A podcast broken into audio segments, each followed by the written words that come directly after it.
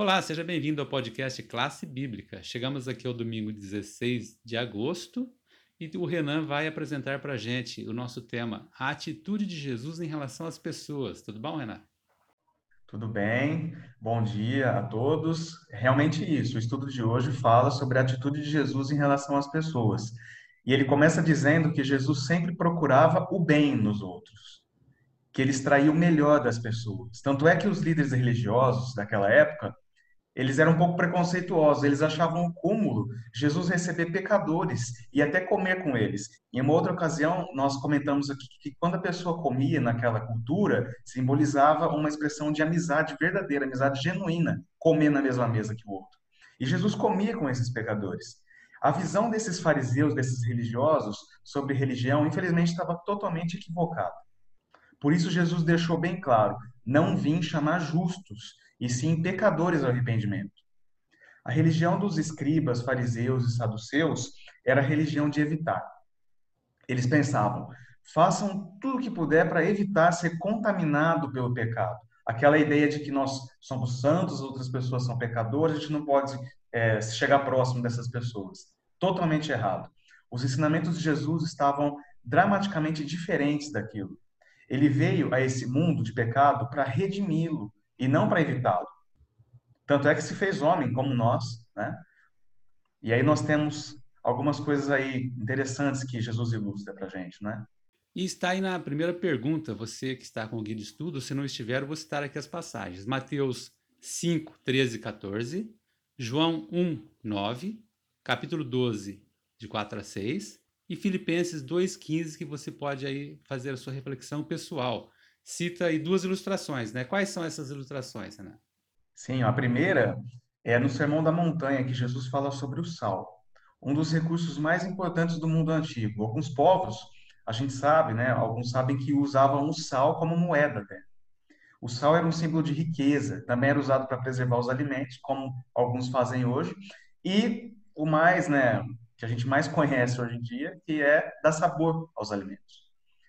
Quando Jesus usou a ilustração do sal para simbolizar os seus seguidores, para nos simbolizar nesse mundo, ele estava dizendo que a verdadeira riqueza não é aquela que nós estamos habituados a desejar, ouro, esses tesouros aí da, da terra, né? Mas sim aquela riqueza que vem de atos amorosos, de serviço altruísta, atos que preservam a bondade e dão verdadeiro sabor ao mundo. Esses são os atos que dão sabor ao mundo. E esses são os atos que os seguidores de Cristo têm que tomar. Já a segunda ilustração que Jesus usou foi a da luz do mundo. Os seguidores de Jesus eles devem entrar nas trevas desse mundo, em seus bairros, favelas, comunidades, sem preconceito, para iluminar essas pessoas que tanto precisam da glória de Deus. Jesus era a luz do mundo e nós devemos transmitir essa luz. Não podemos esquecer jamais, nós também somos pecadores. Não somos melhores do que ninguém. E esse é o convite de Cristo: menos preconceito, mais amor com o fraco, mais amor com o pecador. Porque perante Deus, cada uma dessas pessoas é tão valiosa como cada um de nós. Essa é a lição que fica do guia de hoje. Hoje nós vimos, e você acompanhou com a gente aqui, um pouco da atitude né, de Jesus em relação às pessoas. Aprendemos com os exemplos, as ilustrações citadas por ele com relação à luz e os, o sal, tá? E agora é o momento aí se você, de você trazer a sua indicação. Tem alguma indicação para hoje, Renato? Tenho sim. O livro que eu resolvi indicar hoje, ele não tem um cunho religioso, mas ele é muito interessante, muito importante para o cristianismo em si. Né? Para a gente poder aprender a se relacionar com os outros, a amar mais o próximo, a dar mais valor para as pessoas. O livro se chama O Palhaço e o Psicanalista. Os autores são Christian Dunker e Cláudio Tebas, tá? Um deles é educador, o outro é psicanalista. Então a gente chega à conclusão que o palhaço é o educador aqui, tá? Por que, que o livro tem esse nome? É, o palhaço eu acho que tem a ver com a forma que a gente tem que encarar a vida mesmo, né? Encarar a vida com mais alegria, com mais felicidade. E vendo o lado bom das coisas. Agora, em relação ao psicanalista, aí sim tem a ver com o tema do livro, que é como escutar os outros pode transformar vidas.